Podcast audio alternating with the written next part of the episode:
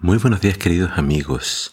Hoy en Primero Dios quiero invitarte a que juntos leamos Primera de Pedro capítulo 2. Dice así la palabra de Dios. Por lo tanto, dejen de hacer toda clase de mal, todo engaño, hipocresía, envidias y chismes. Como niños recién nacidos, busquen con ansias la leche pura de la palabra. Así, por medio de ella, crecerán en su salvación ahora que han probado lo bueno que es el Señor. Acérquense a Cristo, que es la piedra viva, que los seres humanos despreciaron, pero que Dios escogió y es preciosa para Él. De este modo, también ustedes son piedras vivas con las que se está edificando una casa espiritual. Así llegan a ser un sacerdocio santo, para que le ofrezcan a Dios sacrificios espirituales por medio de Jesucristo. Estos sacrificios a Él le agradan. Como dice la Escritura, yo pongo en Sión una piedra que es la piedra principal, escogida y preciosa, y Él que confíe en ella jamás será defraudado.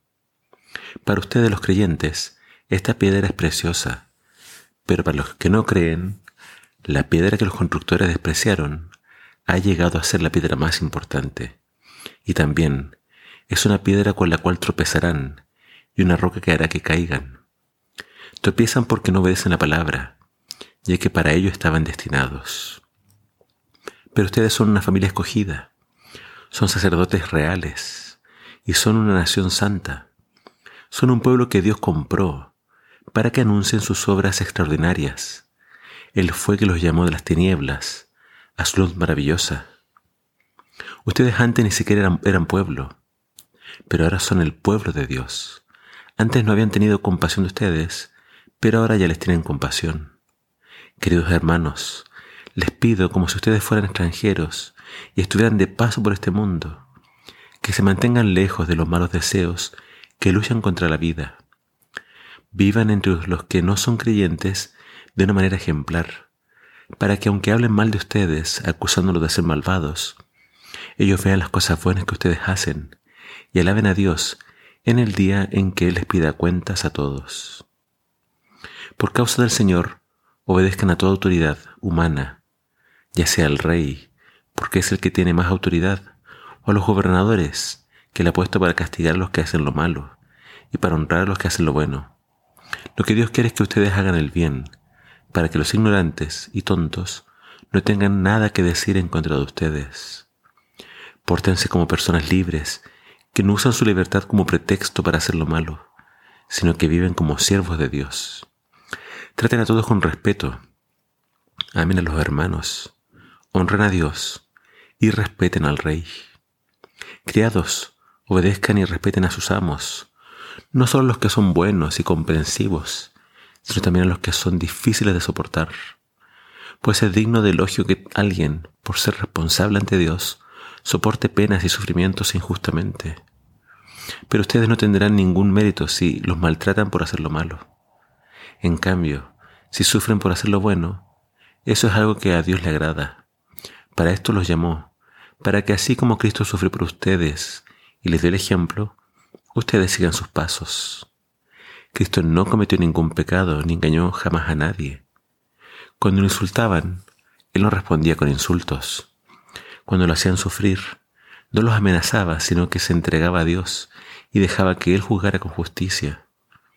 Cristo mismo llevó en su cuerpo nuestros pecados a la cruz, para que muramos al pecado y llevemos una vida justa. Cristo fue herido para que ustedes fueran sanados. Antes ustedes eran como ovejas descarriadas, pero ahora han regresado al pastor que cuida de sus vidas. Es interesante que Pedro acá le habla a la iglesia y nos dice algo bien importante de la iglesia.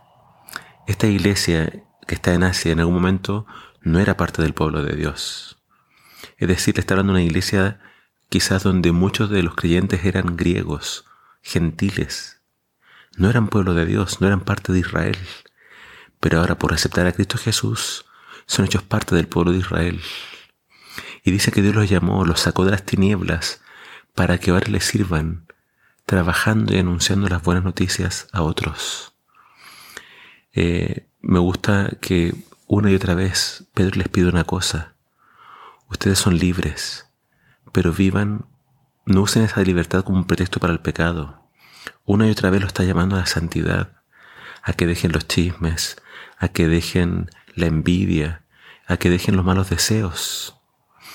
Y algo bien importante que les dice a la iglesia es, miren, muchos rechazaron a Cristo. Y Cristo es la piedra que Dios escogió para conformar este templo espiritual.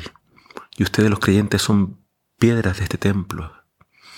Y fíjense que le habla a los creyentes como si fueran sacerdotes, pero sacerdotes en el sentido de que ofrecen sacrificios espirituales.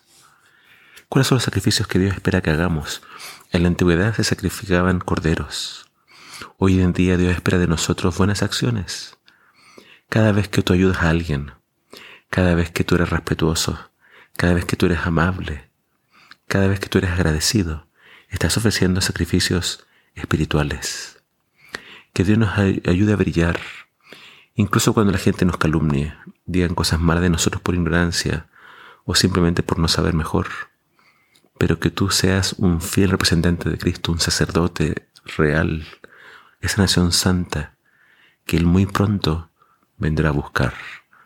Soporta las pruebas, sé firme, no respondas mal. Cristo no lo hizo.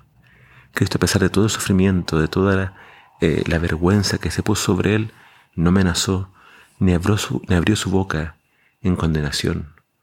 Sigamos su ejemplo y seamos esa nación santa que Él muy pronto vendrá a buscar. Que el Señor te bendiga.